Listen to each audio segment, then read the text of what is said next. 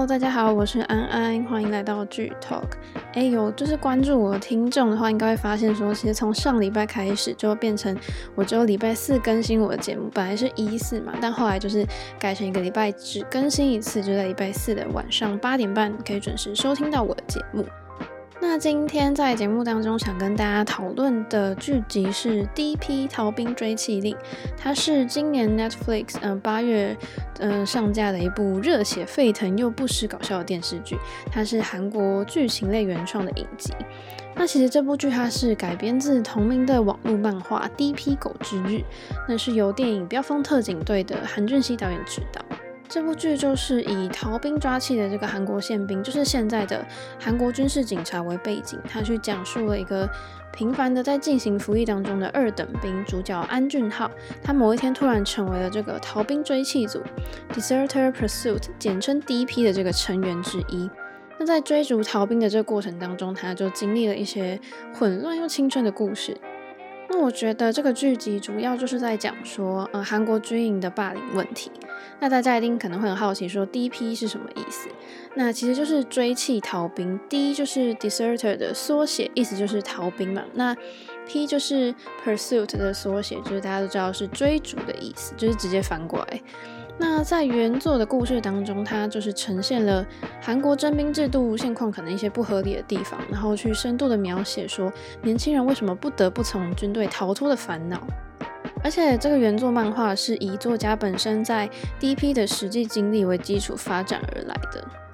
那在 Netflix 上架之后呢，就是好评如潮啊，因为它聚集了韩国兵役的黑暗面的剧情，就是引发了韩国网友极大的讨论，然后去探讨的议题也可以说是非常的大胆，就是直白的叩问了这个体制的不合理跟一些阴暗面，所以更进一步的引发观众们去思考跟反省。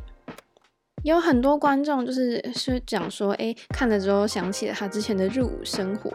然后韩国的前后辈的这个文化就是更加剧了，呃，军队当中许多不合理跟一些残酷的霸凌。那这部剧就是去正视这些问题、这些创伤，去进行一些批判。但随着每一集不同的逃兵的故事展开嘛，就把他们抓回军队之后呢，嗯，大家就可以思考说，这些问题是真的解决了吗？也让社会更加关注这个议题。那这部作品是由丁海寅、具兆焕、金成均还有孙喜九主演。丁海寅呢，他饰演的就是主角安俊浩，他在剧中是一个二等兵。那他刚刚有讲到是第一批的弃捕组的组员。他个性比较沉稳冷静，因为他被长期以来就是一个关注他的专员就选中，然后就说：“哎，那你就来 DP，成为去追捕逃兵的这个军人。”那在几次的出勤任务呢，就是他面对各种逃兵嘛，让他的心中其实可能是对家人或是对生活态度也是逐渐的产生改变。我想应该是蛮多人都是冲着想看丁凯莹穿军服的样子来看的吧。不得不说，就是帅的人穿什么都适合。我觉得，因为他在这部剧中的人设，就可能让他都没有讲到什么话吧，所以一开始反而就看到他是用蛮多的内心戏跟表情去诠释这个剧情，而且又是一个嗯，我觉得他是会注意到很多细节的角色，就也有让我就是看到我以前没看过的丁海寅这样子。那在具兆焕饰演的是韩浩烈，他是通讯保安的上等兵，那同时也是这个 DP 的组长。虽然说看起来他就是有点散漫啊、吊儿郎当的，可是有时候我就会说，哎、这个人应该是疯子吧？但是他的内心其实是蛮坚强的，他常常带给安俊浩协助，然后跟安俊浩也是有意想不到的默契。就有没有人反而被男二这个具兆焕圈粉呢？之前大家对他比较有印象的，我觉得应该会是在二零二零的那个电影《失速列车感染半岛》吧，因为加上就是安俊浩跟韩浩烈这两个个性是完全不同，所以他们一路上也是发生了蛮多 好笑的事情。我非常喜欢这对搭档营造出来的氛围，就是韩浩烈这个角色，我觉得他是非常有个人魅力的，会很吸引观众。再来，金成均饰演的是这个朴范球，他是中士事务长。那虽然就是他身为一个也是蛮爱欺负人的老鸟吧，然后他就一直骂安俊浩啊，骂韩浩烈啊，就然后又很唠叨，可是他还是去默默关心这些 DP 组的所有人。那我对金成均的印象就是那个《Untouchable》里面的张基书，因为他是一个很心狠手辣的角色，我觉得他的长相吧，本来就有一点。长得就有点像坏人的感觉，所以一开始看他在剧中的形象就是偏好人，我就觉得哎有点不习惯。可是我很喜欢他骂人的时候，哎哎这样说对吗？应该就是说，我觉得他的这个台词设计都蛮好笑的，有一些对话我是看到直接笑出来那种，我就觉得说，哎他把这个角色是诠释的也蛮好的。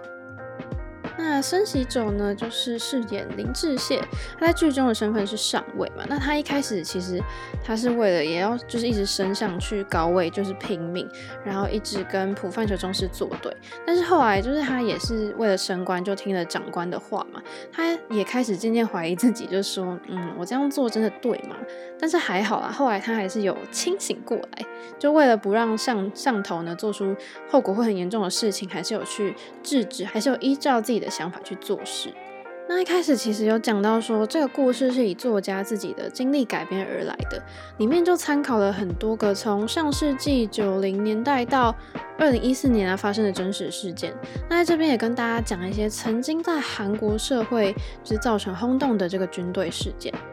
那第一个就是剧中其实又直接提到的事件，就是在一九九三年的时候，有一个二十二岁的士兵呢，他就是因为无法适应军队生活，然后他就带着那个 K1 机关枪，就是手还有手榴弹就逃跑，然后躲在首尔的时候被发现，就是在那个成均馆大学附近，结果他就对民众扫射啊，然后丢手榴弹，就跟警方就是发生了枪战，结果造成了一死七伤。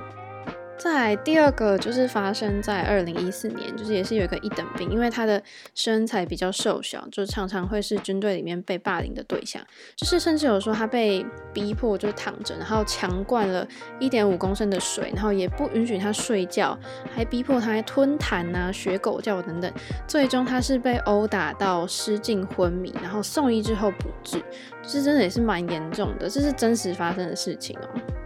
那虽然 D.P 的剧情背景设定是在二零一四年啊，可能对现在来说也算是年代有一点点久远的事件，但是韩国呢国防部他是说啊，剧中的剧情是比较极端，但是现在的兵营文化已经改善了很多，实际情况是跟剧中不一样的。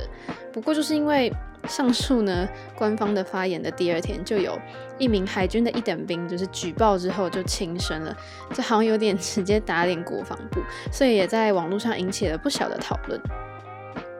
所以就让这部剧播出之后获得了很大的反响，很多人都觉得说，嗯，可能当过兵的人觉得，诶，很真实的反映了这个军营的气氛。因为近年来，就是南韩的军中还是时不时会传出一些霸凌丑闻吧。可能比如说在近期还是有，就是像是在二零一九年，就是有一个新兵他遭到了集体的性侵跟虐待的事件。那我觉得这应该也是为什么 D.P 这部剧会产生这么大共鸣的原因。不过有一点就是剧中出现的这个逃兵追妻组呢，好像已经决定在。明年的七月还是八月废除了，在韩国。那虽然听说就是这个是二零一八年他们拟定一个军事保健法政府案的时候就决定的事情，那主要是因为他们觉得逃兵其实已经减少了，然后同时人口也减少了，造成军中的行政人力也是跟着减少。而且拘捕令上面是有个人一些身份讯息啊，他觉得说不适合由同样身为士兵的人去看。总之就说，他们说是与这个剧集无关啦。那前阵子就是他们的军事法院呢，在修订法案的时候，在国会本会呢，就是有获得通过，就是包含说内容就是可能有把士兵排除在搜查的业务之外啊之类的。那可能作为后续的措施呢，他们是说就是会有隶属于陆军军事警察，可能有这个一百多人的这个 DP 这个职位呢，一旦消失呢，就是还是会像是呃由空军跟海军这样一样，是由军事警察、副士官或或者是一些公务员取代，那大家就是也可以看到说第一批逃兵追缉令的这个片头，你可以看到他是从韩国的男婴长成那个小男孩，后来变青少年，再来就是到入伍的这个人生简介画面，然后片头字幕就写着根据宪法以及本法规定，大韩民国男性国民均有依法服兵役之义务，然后是大韩民国兵役法第三条。那你就可以很明确知道说，就是告诉你当兵就是国家规定你一定要做的事情。但是如果说军队的这个黑暗潜规则永远不改变的话，那是不是每一代的这个男性，不要说韩国啊，可能甚至是其他地区，可能都必须要经过这样的一个地狱的过程呢？那丁海寅在就是结局的时候，他其实有一个直视镜头的眼神，以及他离开部队自己一个人走反方向的这个步伐，就好像也是在问观众说：“诶，你要继续作为这个旁观者坐视不管吗？还是你觉得要有所改变呢？”就是真的蛮让人家可以去反思的。那接下来就要讲到拍摄手法方面吧。我觉得因为背景设定的关系，整部剧就是走一个复古黄色调的感觉。剧中人物的穿着发型也是非常的复古，然后导演也有用了滤镜，营造出了那种九零年代的风格吧。就是有一些柔焦的滤镜，让脸的那个锐利度下降了，有时候会让人家觉得说，哎，这个人好像在发光的感觉。而且用了非常多前景深的镜头。那前景深的意思就是说，可能在这个画面里面只有人物是清楚的，它后面的背景是整个模糊失焦的。那这这种镜头呢，反而可以突出人物的表情跟他的情感表现等等。那我觉得，就是我有发现他一些转场设计是蛮酷的。导演可能会用轨道或是一种运镜叫 ARC，A R C 去转场。那 ARC 就是呃摄影机以主体为中心，然后对这个人呢做出圆弧形移动的这个镜头运动。那通常是用来对主体啊或是主体背后的背影去做详细的描述。所以导演呢，就是用这个来做时间转换，这样的转场呢，我觉得看起来就非常的顺畅，我还蛮喜欢这种手法的。那这部剧《D.P. 逃兵追缉令》呢，嗯、整部剧虽然只有六集，嗯、集数不多，但是我觉得做的蛮精致的，充满了电影的质感。就是各位看不够的剧迷呢，也不要担心，因为据说是会拍第二季啦，所以我们就一起期待第二季又会有什么样的内容。我个人是希望主演可以是原班人马，因为我真的太喜欢这几个主演之间的氛围了。所以这也会是我二零二一呃下半年一定会推荐我的那个有在看剧的朋友一定要去看这部剧，因为这部剧的内容也是蛮重，有合到我口味，觉得蛮好看的。一开始其实对他好像看到这名字，我好像不会特别的点进去看，但是看了第一集之后就发现说，哎，整个就是被他的这个魅力吸引的，不管是人物啊还是剧情，其实都蛮新鲜蛮有趣的。那如果还想听我分享更多剧集的话，记得下周四的晚上八点要准时收听剧 Talk，我们就下次再见喽，拜拜。